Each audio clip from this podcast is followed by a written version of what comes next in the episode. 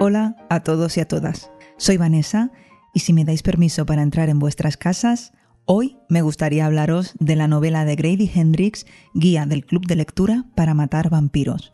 Una novela que juega con la fantasía, el humor y el terror suavecito y que me hizo pasar unos ratos buenísimos de lectura de evasión. Bueno, también es cierto que hay cositas de la vida real sobre las que habla y que también os comentaré en este podcast, pero sobre todo el libro está aquí por la diversión proporcionada, que no es poca cosa. Ha sido mi primera vez con el autor estadounidense, ya lo conocía por Horror Store, que aunque no lo he leído, eh, por supuesto que lo tengo aquí en esa edición irresistible, que para quien no lo sepa es ese libro que tiene pinta de catálogo de IKEA. Bueno, es una pasada eh, de libro estéticamente. Espero que, que el contenido esté a la altura. Que por cierto, me gustaría aclarar una cosa.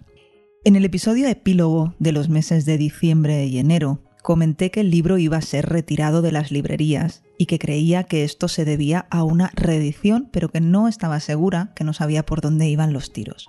No me inventé nada, es lo que ha pasado de hecho, pero sí que me consta que hubo gente que se puso un poquito nerviosa. Así que nada, dicho queda, no era mi intención que cundiese el pánico, no me inventé nada, me lo comentó alguien autorizado y el libro está disponible de nuevo, así que espero que todos corráis a comprarlo. En cuanto a la guía del Club de Lectura para Matar Vampiros, que es el libro que hoy nos ocupa, mi edición es también en papel, es de Minotauro, cuenta con 478 páginas y de su traducción al castellano se ocupó Paz Pruneda. Este es un libro que cuando se publicó en inglés, en 2020, generó muchísimo ruido en redes sociales. A mí enseguida me llamó la atención y además es que me lo recomendaron muchísimo y de una manera muy vehemente, pero de todos modos quise esperar a que, tuviese, a que tuviese ya la traducción. Y entre nos también quise esperar a que bajase un poquito la marea. A veces tanto ruido ambiente nos juega a la contra y no quería tener las expectativas eh, tan por las nubes a la hora de leerlo, que luego pasa lo que pasa. Así que cuando pasó un poquito de tiempo, y Carlos se lo encargó a Papá Noel para esta Navidad de 2021, sentí que llegaba en el momento perfecto. Y ahora os voy a hablar de esta novela y de por qué me lo he pasado tan bien leyéndola y como siempre lo haré sin spoilers. Bienvenidos y bienvenidas a Librorum Podcast.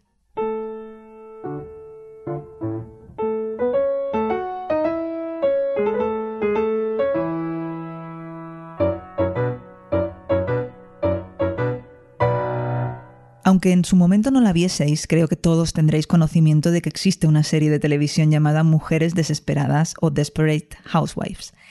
En esta serie, un grupo de amas de casa de un barrio residencial típico de las películas y series americanas se enfrentaban a problemas muy graves y a misterios dignos de se ha escrito un crimen o de alguna novela de Agatha Christie.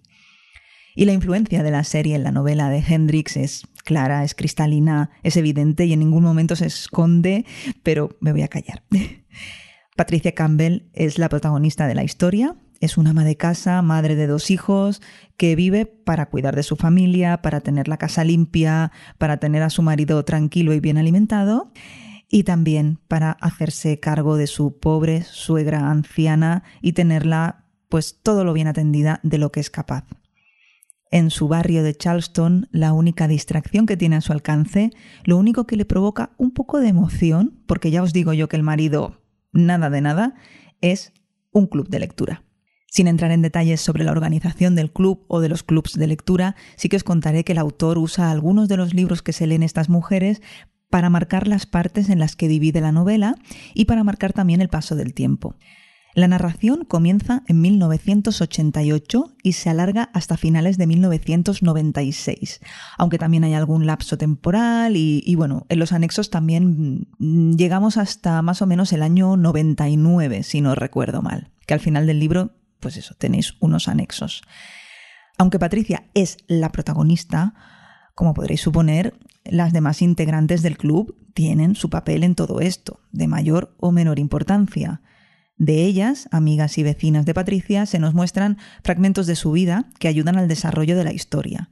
Y también encontramos a otros personajes tipo satélite que juegan su papel. Algunos tienen más desarrollo y otros son un mero instrumento para que la trama siga rodando. Pero ¿dónde están los vampiros, no? Os estaréis preguntando. Y bueno, de hecho no os niego que el libro se toma su tiempo en hacerlos aparecer y yo también me lo estaba preguntando. A ver, no se me hizo pesado el inicio de la novela, pero sí que me preguntaba cuándo, cuándo van a aparecer, ¿no? Bien, pues por supuesto, el vampiro será ese nuevo hombre en el barrio, ese extraño que aparece, que trae mm, una coartada bastante debilucha y además que llega en el peor de los momentos, cuando Patricia es atacada salvajemente por una anciana vecina suya cuyo sobrino es, efectivamente, el atractivo James Harris, ese hombre misterioso recién llegado al barrio.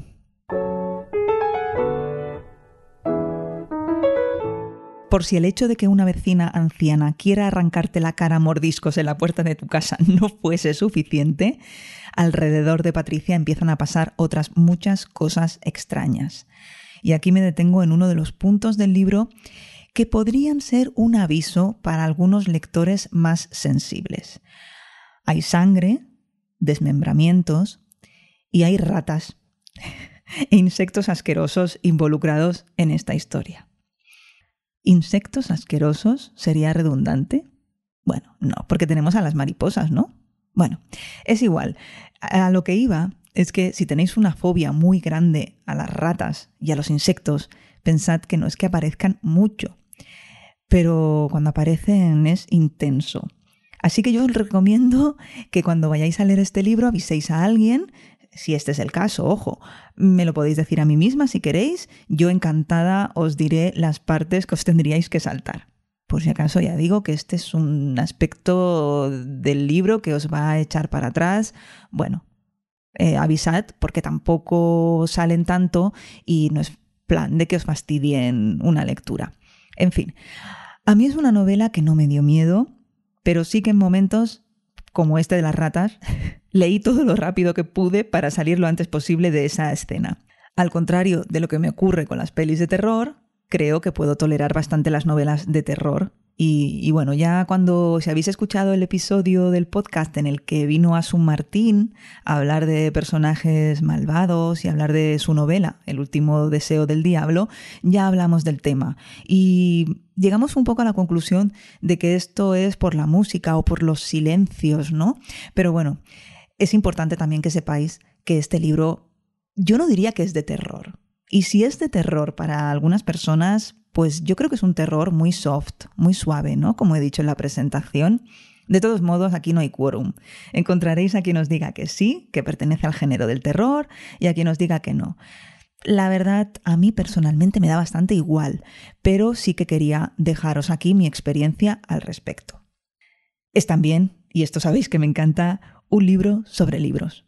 Naturalmente se habla de los libros que se escogen para las sesiones del club de lectura y además cuando Patricia se encuentra tan indefensa y enfrentándose a algo tan irreal, ¿dónde acude a buscar ayuda? ¿Dónde acude a buscar información? Pues efectivamente a la literatura. Busca en Drácula, en Ronda de Vampiros, en Un poco de tu sangre y en varios otros títulos que aparecen enumerados. Pero sobre todo, y esto para mí es muy importante, además de recurrir a los libros, llega un momento en el que Patricia sabe que sin sus amigas no va a poder acabar con el mal que ha descubierto, un mal encarnado en la figura de este hombre.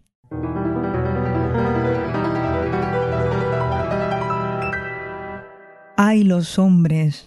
Los hombres de esta novela mm, merecen un punto y aparte, o mejor dicho, merecen que se les deje comer aparte. vaya panda, vaya, vaya panda mm, y me voy a callar. Me voy a callar porque me salen palabrotas y no quiero, pero sí que os voy a contar que son lo peorcito que te puedes echar a la cara.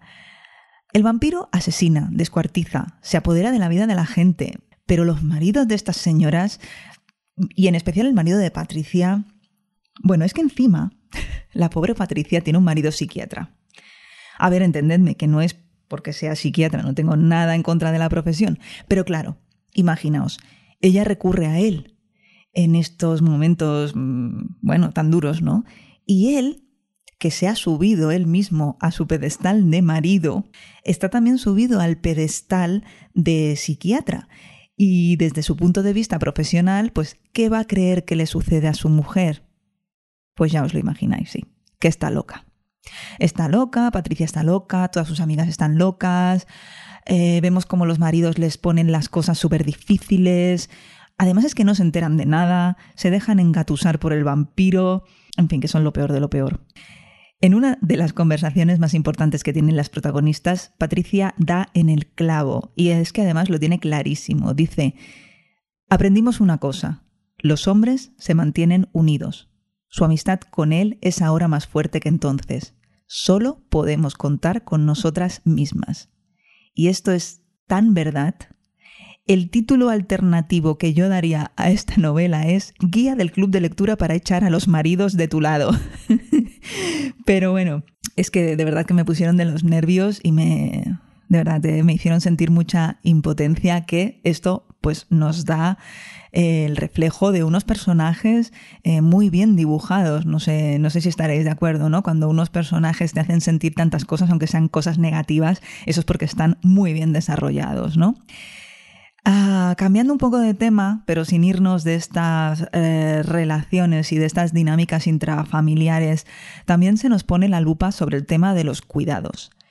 Se asume que Patricia ha de cuidar a su suegra como si fuese una profesional del tema, hasta que se da cuenta de que no puede, que está sobrepasada, que tendría que ser una profesional. El trabajo que hace es extremadamente exigente. Todos sabéis que cuidar a una persona anciana con demencia requiere a alguien las 24 horas del día prácticamente. En fin, ya veis que Grady Hendrix no ha dejado pasar la ocasión de ondear una preciosa bandera feminista y poner el foco sobre esas mujeres ninguneadas, en ocasiones sometidas, en ocasiones incluso maltratadas físicamente, y esta es la parte de la historia que se queda fuera de la fantasía y del humor, pero que yo no quería dejar fuera de mi reseña.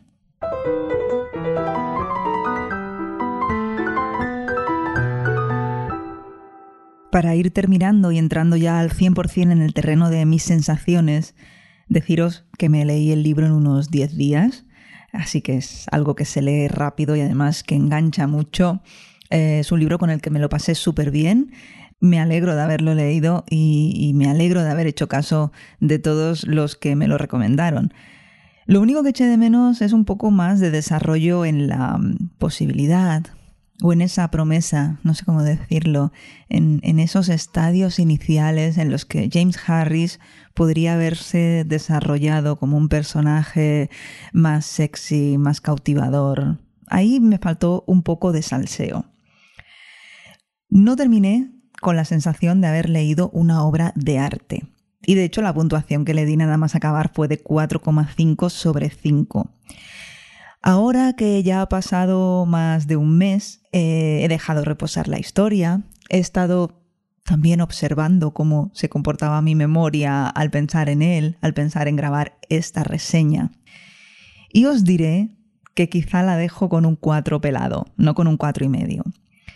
Mm, ya os digo, no me parece una obra de arte, sí que me parece un libro adictivo, muy divertido.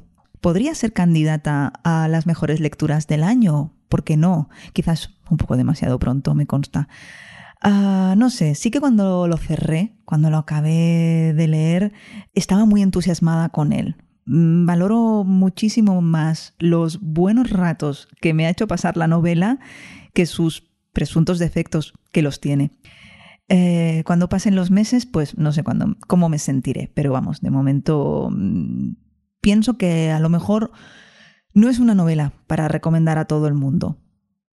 Por supuesto, si os va la literatura sobre vampiros, echadle mano. Si os apetece algo mm, siniestrillo, pero no sois fans del terror, eh, o si sois un poco miedicas, pues también adelante. Y bueno, no sé, y en general, si hay algo de lo que os he contado en este programa que os haya llamado la atención, os animo a leerlo, porque sí que es un disfrute. Se trata de pasar un buen rato leyendo una historia divertida y quizá de no pensar en cosas en las que a lo mejor no tenéis ganas de pensar. Y hasta aquí llega mi opinión sobre esta novela de Grady Hendrix. Si alguien lo ha leído y quiere comentar, eh, o si no lo habéis leído y tenéis también algo que preguntar o que decir al respecto, ya sabéis que en sons.red encontráis enlaces a Instagram, a Twitter y a todas las formas de contacto. Si habéis leído ya Horror Store y tenéis también algo que decirme al respecto, mm, hacedlo por favor, pero ya lo sabéis, sin spoilers. Y os recuerdo, en episodios anteriores podéis escucharnos a Asun Martín y a mí hablar un poquito más sobre vampiros, sobre demonios y otros personajes considerados malvados o villanos. Espero que si ya habéis escuchado ese programa, espero que lo hayáis disfrutado y espero que también hayáis disfrutado de este ratito en el que os he acompañado hablando sobre guía del club de lectura para matar vampiros. Cuento con vosotros y con vosotras para la próxima. Muchas gracias hasta pronto y felices lecturas. Acabas de escuchar Librorum, un podcast alojado en Sons, red de podcasts. Encuentra mucha más información de este episodio en nuestra página web, sons.red barra Librorum. Y descubre muchos más podcasts en sons.red.